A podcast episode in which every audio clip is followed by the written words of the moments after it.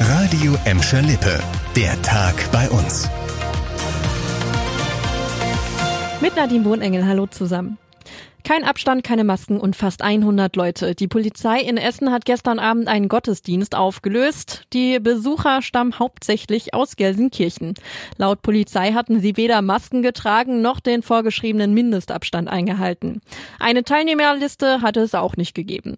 88 Erwachsene und 10 Kinder sollen in der Kirche in Altenessen gewesen sein. Bei den Besuchern handelt es sich überwiegend um Rumänen, die in Gelsenkirchen leben. Der Gottesdienst wurde wegen der massiven Verstöße gegen die Corona-Schutzverordnung sofort beendet. Es hagelten Anzeigen und Bußgelder. Die Lehrer an Bottropper Schulen bekommen von der Stadt kostenlose FFP2-Masken gesponsert. Das hat der Krisenstab beschlossen. Dadurch soll sichergestellt sein, dass die Lehrer für den Präsenzunterricht gewappnet sind, wenn er denn wieder losgeht. Einige Lehrer sind im Moment auch an den Schulen vor Ort, um eine Notbetreuung anzubieten. Auch sie sollen durch die kostenlosen FFP2-Masken besser geschützt werden.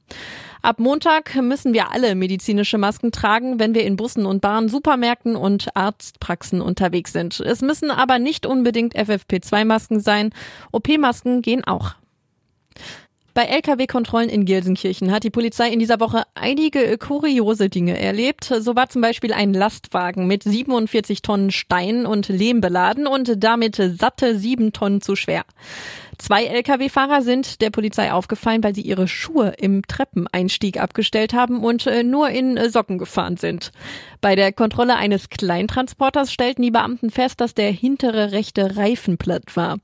Der Fahrer gab äh, zur Verwunderung der Beamten an, dies wohl auch bemerkt zu haben. Gleichwohl sei er davon ausgegangen, dass es nicht so schlimm wäre, weil der Reifen ja nur unten platt sei.